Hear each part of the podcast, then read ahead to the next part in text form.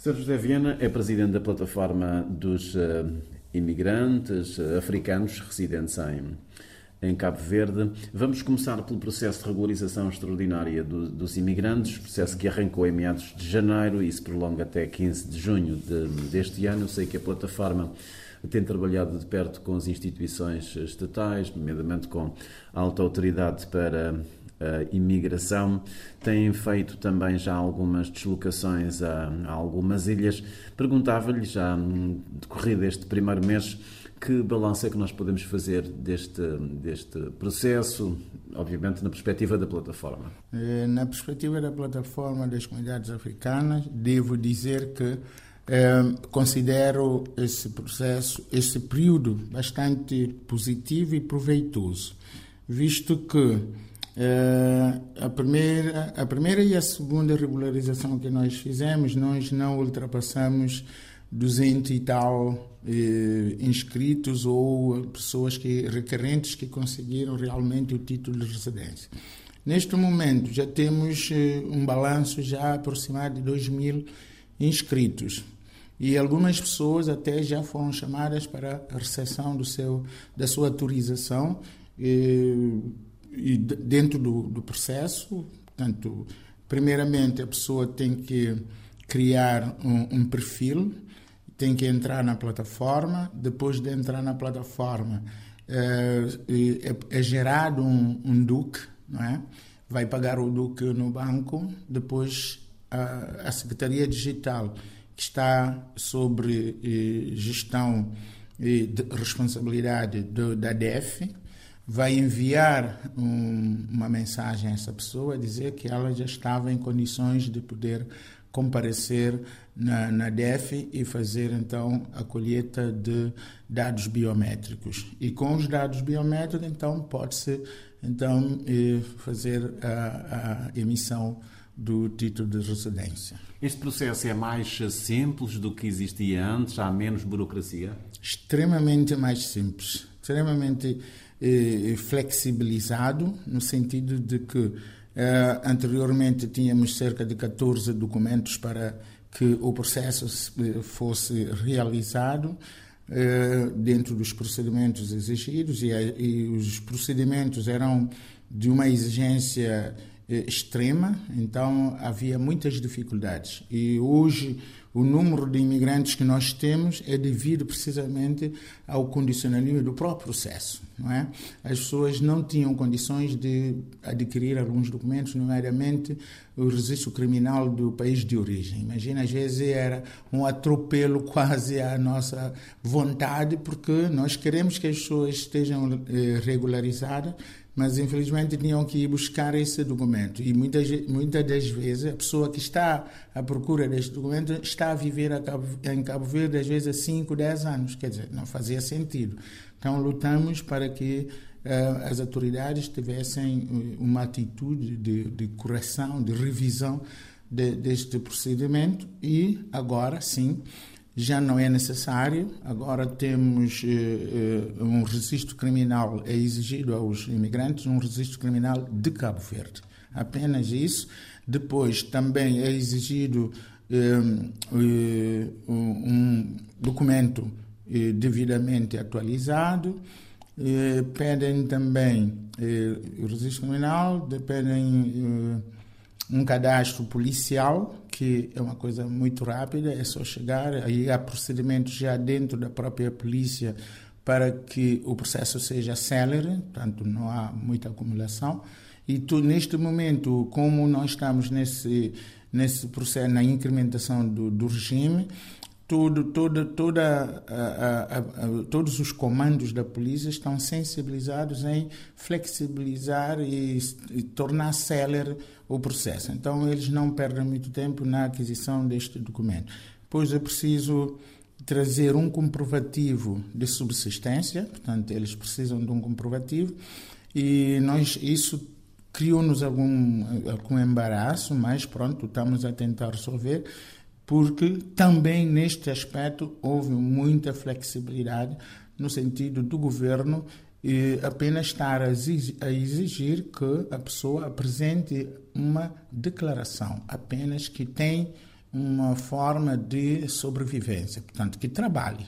Algum, em algum lugar, em algum ramo. Portanto, o contrato de trabalho já não é obrigatório? Já não é obrigatório. O contrato de trabalho já não é obrigatório. O contrato de trabalho também era um impasse, porque, para além do contrato, tinha que ser homologado pelo, pelo, pela Direção-Geral de, de, Trabalho, Inspeção Geral de Trabalho, e isso eh, criava também algum embaraço e, e, e, os imigrantes acabavam por desistir. Portanto, tantas vezes de lá ir, de lá ir e buscar e não conseguir, acabavam por desistir. E eis a acumulação de tantos imigrantes irregulares no país. Mas, graças a Deus, e com a abertura do governo, está a ser ultrapassado e em grande estilo, e tem havido muita adesão dos imigrantes para que uh, a situação realmente fique regularizada. E esta opção uh, de se criar uma, uma, plataforma, uma página online, é a melhor uh, solução? É a via mais indicada, mais expedita? Já me falou na questão dos dos eh, documentos, aliás, eh, os próprios critérios eh, constam dessa plataforma. Os imigrantes, os candidatos, digamos, à residência em Cabo Verde, têm conseguido aceder a essa plataforma? Não têm havido problemas? Uh, pronto, uh, uh, nós queríamos que, queríamos, queríamos não, queremos que o processo seja 100% online. Mas também reconhecemos que há uma boa parte de imigrantes que não têm habilidade para aceder ao, ao, ao portal. Então, Portanto, há aqui alguma exclusão digital. Sim, porque as pessoas que não têm aquela literacia eh, eh, em termos de informática ficariam imediatamente de fora. Então, eh, também, depois de criarmos a Comissão Nacional para a Gestão desse processo, a Comissão, eh, eh, juntamente com, com, com o Ministro da Tutela, agilizamos no sentido de criar polos de apoio. Portanto, esses pontos de apoio são, são eh, pequenas equipas que está proliferada no país inteiro, a nível nacional, com maior presença ou representatividade da, da, da, Cruz Vermelha, que nos tem apoiado de forma irrepreensível e eh, os, os imigrantes vão acorrer a esses pontos de apoio quando não conseguirem criar o seu próprio perfil e, e, submeter os documentos necessários. E também temos associações do, do, das comunidades imigradas, não é? essas associações também estão a nos dar apoio em alguns lugares, nomeadamente na Boa Vista, no Sal, temos associações muito ativas e estão a dar-nos esse apoio, a fazer essa cobertura. E também nós temos a AI também, que tem eh, um, um, espaço vocacionado para, para esse efeito. E temos também a, as embaixadas, a embaixada de, de, de, da Guiné-Bissau, do Senegal, de, de Santo e Príncipe, de Angola e também a embaixada de França, que estão também eh, disponíveis para poder ajudar e, e, receber os documentos. Não, não se faz eh, discriminações, portanto, mesmo que vá uma pessoa de Serra Leoa à Embaixada da Guiné-Bissau, ela é bem recebida e tem todo o apoio, o cuidado, a orientação para que possa submeter os seus documentos. E a plataforma que integra essa comissão também tem uh, se deslocado a algumas ilhas, Sal, Boa Vista.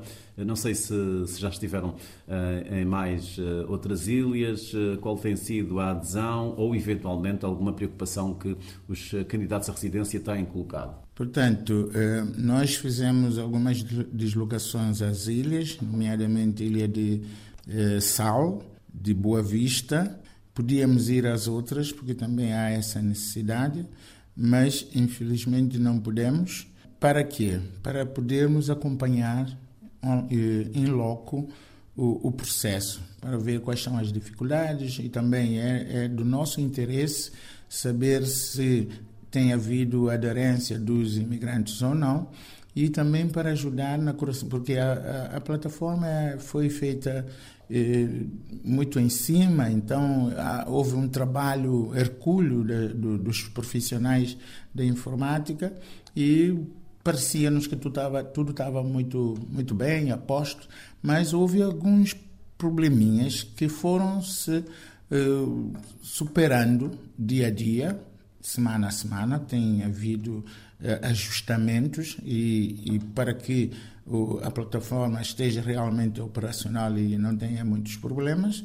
E nós temos conseguido e verificamos que nas ilhas e também no, no, nas ilhas quando vamos nós eh, reunimos os imigrantes que vêm eh, em grande massa. Nós temos números a partir dos 80, eh, 80 imigrantes presentes na ilha de, de, de Boa Vista, por exemplo, na ilha do, do Sal.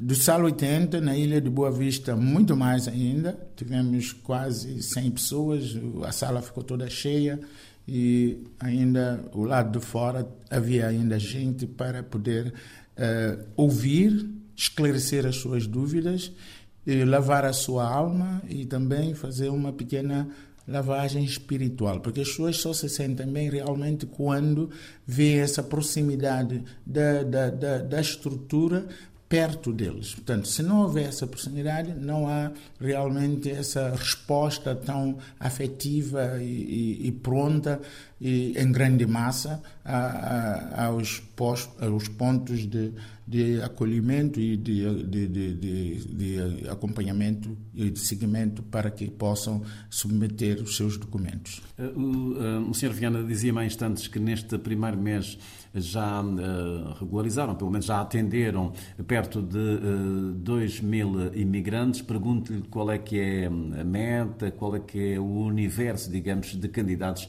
é que essa campanha pode alcançar? Nós estamos a, pretender alcançar eh, o número máximo na totalidade, mas sabemos que pode. Qual é, que é esse número? Esse número ronda dos 10, 12 a 15 mil imigrantes.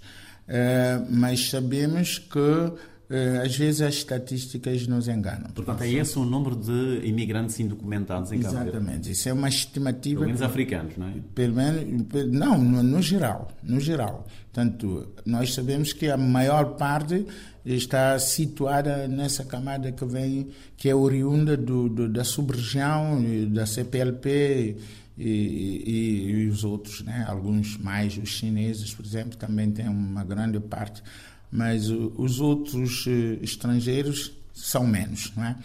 Mas pronto, eh, por ser assim, então estamos a, a, ver se realmente toda a gente tem a consciência através de, de um conjunto de tarefas que temos feito, tanto utilizando todos os meios para sensibilização e, e, e também para que as pessoas decidam, decidam eh, voluntariamente por uma necessidade, porque é uma necessidade. Agora é uma necessidade ter um documento porque faz parte do exercício da cidadania, não é? Portanto, uma pessoa indocumentada é uma pessoa isolada, portanto, não terá a possibilidade de poder eh, eh, realizar o seu processo de inclusão social, o que Cabo Verde muito quer para que as pessoas sejam realmente acompanhadas e conhecer os seus problemas e estar perto das pessoas e tentar ajudá-las para que elas possam se sentir em casa. Então, é, é, essa questão tem realmente nos preocupado. E, e o que tem havido é que realmente algumas pessoas, por exemplo, que, que, que não estão dentro do, do, do, do processo laboral em que haja um patrono, não é? Portanto, não tem uma identidade patronal, essas pessoas apresentaram algumas dificuldades, mas nós conseguimos eh, colmatar essas dificuldades conduzindo as pessoas a organizações sindicais. Então, elas podem lá inscrever-se e trazer uma declaração.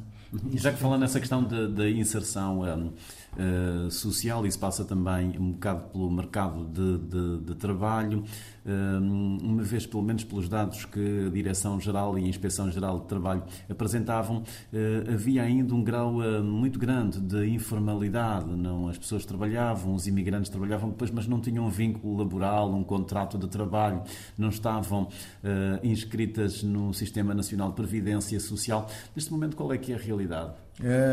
Essa também foi uma das nossas preocupações no ato do esclarecimento e de informação quando fizemos aqueles encontros, vários conselhos e também em, nas ilhas que nós indicamos.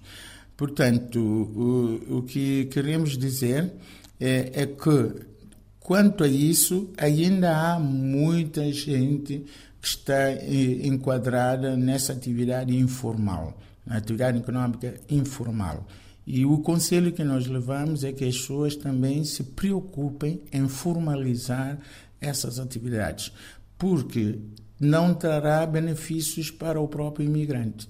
Ele não estará enquadrado no, no INPS, portanto, na proteção eh, social, e isso pode lhe prejudicar futuramente. Então, nós aconselhamos, porque o INPS antes era, muito, era exigido, era como uma pedra basilar para que ele conseguisse uh, a sua autorização de residência. Portanto, afastou-se o NPS porque sabemos qual é a dificuldade que isso, que isso traz para o imigrante, mas nem por isso ele deve ficar isento dessa preocupação de poder se regularizar eh, a sua situação no INPS, porque é uma mais-valia para o próprio imigrante.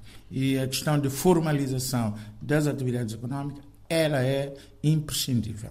Falemos desta pandemia da Covid-19, que tem tido consequências enormes uh, para todo, todos os uh, cidadãos, uh, sobremaneira para os trabalhadores.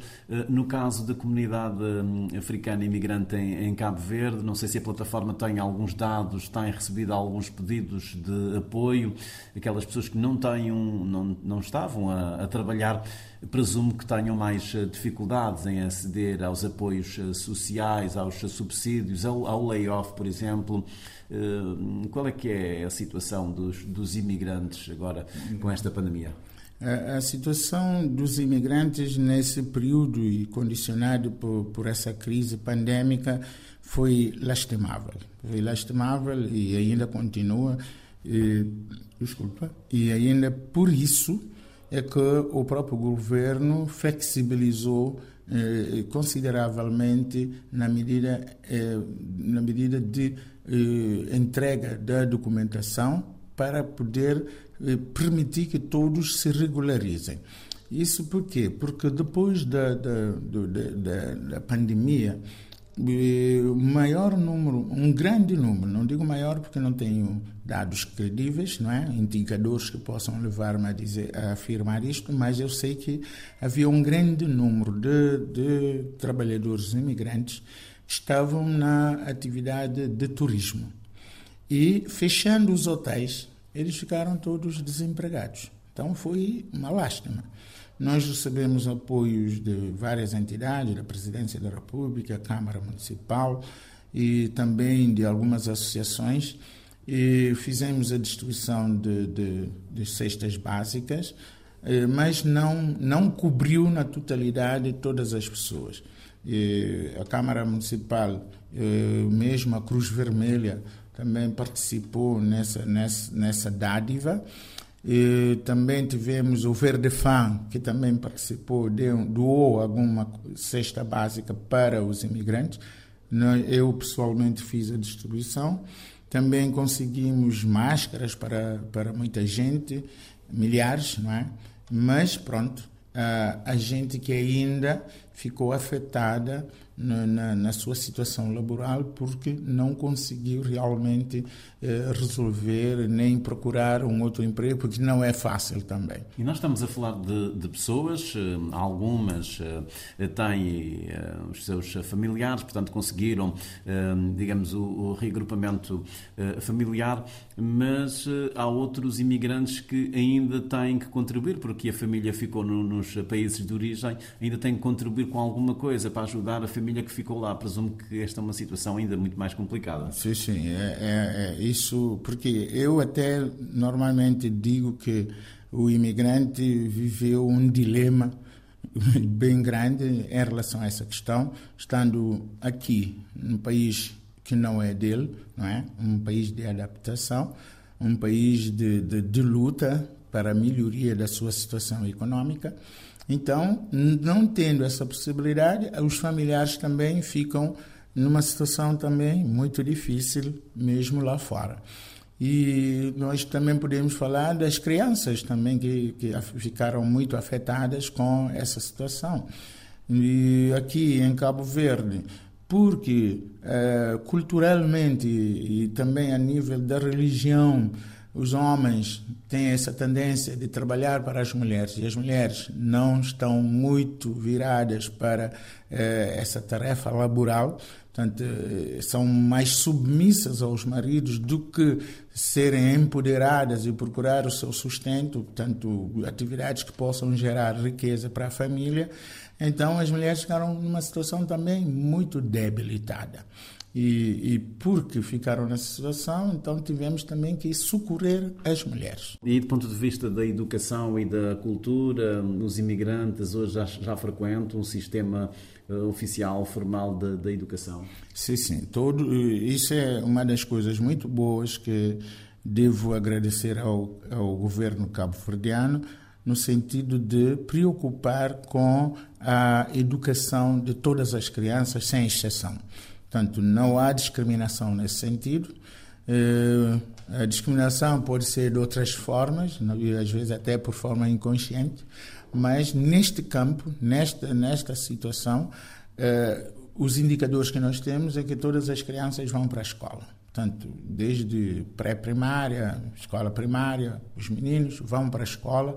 Eu pessoalmente cuidei disso porque tinha criado uma, uma comissão dentro da plataforma das comunidades africanas que acompanhava as crianças e os, e os adolescentes e tínhamos até campos de férias e tudo, mas eh, verifiquei que todas as crianças iam para a escola. Há uma outra questão por causa de, de, das crianças que chegam e não, não estão dentro do sistema e para enquadrar é preciso dar umas voltinhas aí, então isso prejudica, pode ficar um ano sem estudar, mas logo no ano seguinte elas serão enquadradas nas escolas de, de acordo com o nível que elas trazem do, do país de origem. Há instantes falou na questão de discriminação, em que, em que nível é que se faz sentir, ou níveis, ou um, dimensões em que se expressa essa discriminação na sociedade cavardiana em relação ao outro, um, sobretudo aos imigrantes? É, em relação a, a, essa questão de discriminação, tem, tem se verificado muito no setor laboral. No setor laboral, os imigrantes são discriminados porque mesmo tendo algum, alguma, alguma formação, não têm documentações que possam eh, certificar. Então, eles não conseguem atingir os lugares mais cimeiros que desejavam.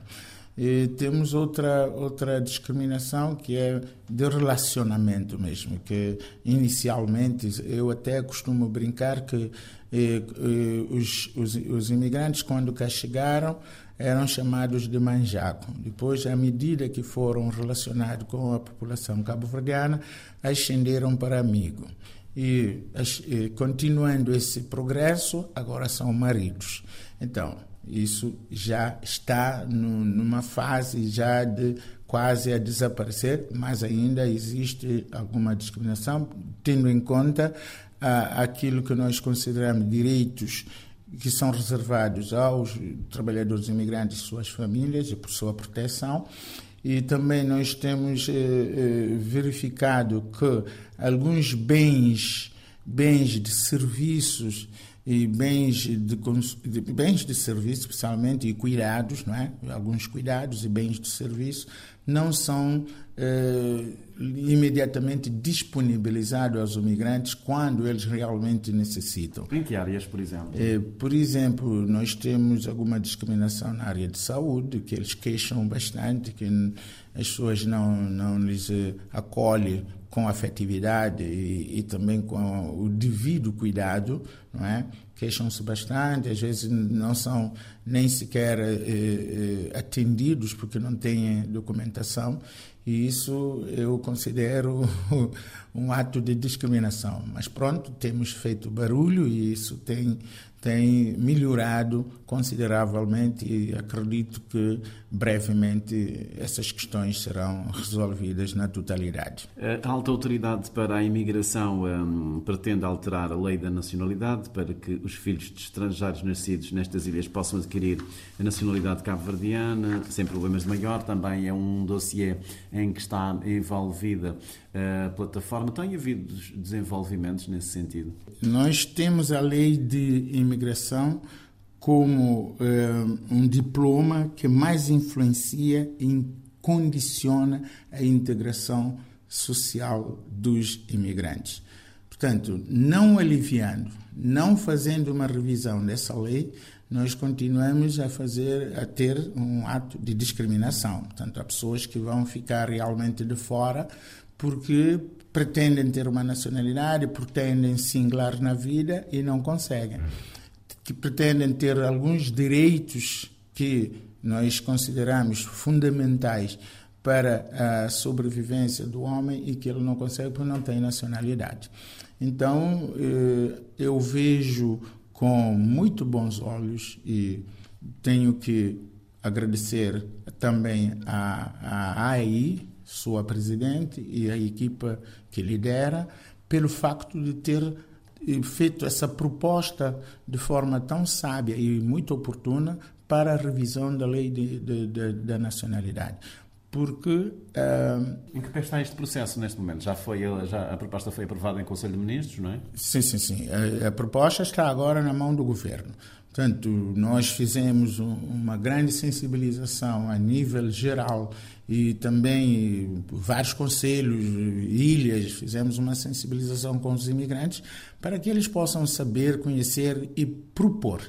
Então, depois de, de, de, desse, desse, diagnóstico feito, então a, a responsável da AI fez uma proposta ao governo. Essa proposta já foi analisada, já foi discutida, está agora com o governo. Agora falta é ir para o parlamento para poder sair a decisão final e ver onde que realmente pode ser alterado. Porque quem mais é, a, a, a camada mais visada por essa lei são as crianças. Portanto, elas nascem aqui, são apátridas muito tempo, e não se reconhecem nem num país nem no outro país, porque não têm a nacionalidade do país de origem e não têm a nacionalidade de Cabo Verde.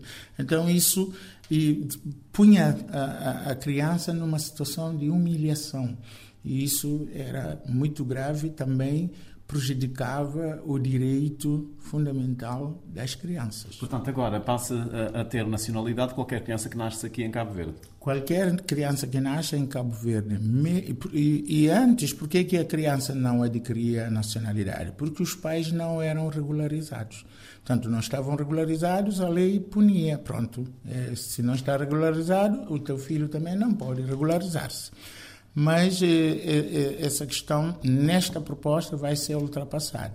Portanto, a criança não tem culpa de os pais não, não terem regularizado a sua situação. Então, qualquer criança que nasce em Cabo Verde, depois de cinco anos, a idade de se ingressar na escola, ela terá direito a nacionalidade, desde que uh, ela esteja a residir continuamente no país. Foi muito bom tê-lo connosco aqui na RDP África. Muito obrigado. Eu também agradeço bastante e, e, aproveito a oportunidade para deixar recados a todos os meus conterrâneos africanos que possam realmente rever os seus posicionamentos, que se posicionem de uma forma diferente e que criem realmente condições necessárias e suficientes eh, que possam realmente trazer um outro gosto ao país, ao continente e que possamos realmente nos identificarmos com o que realmente conhecemos da história da África.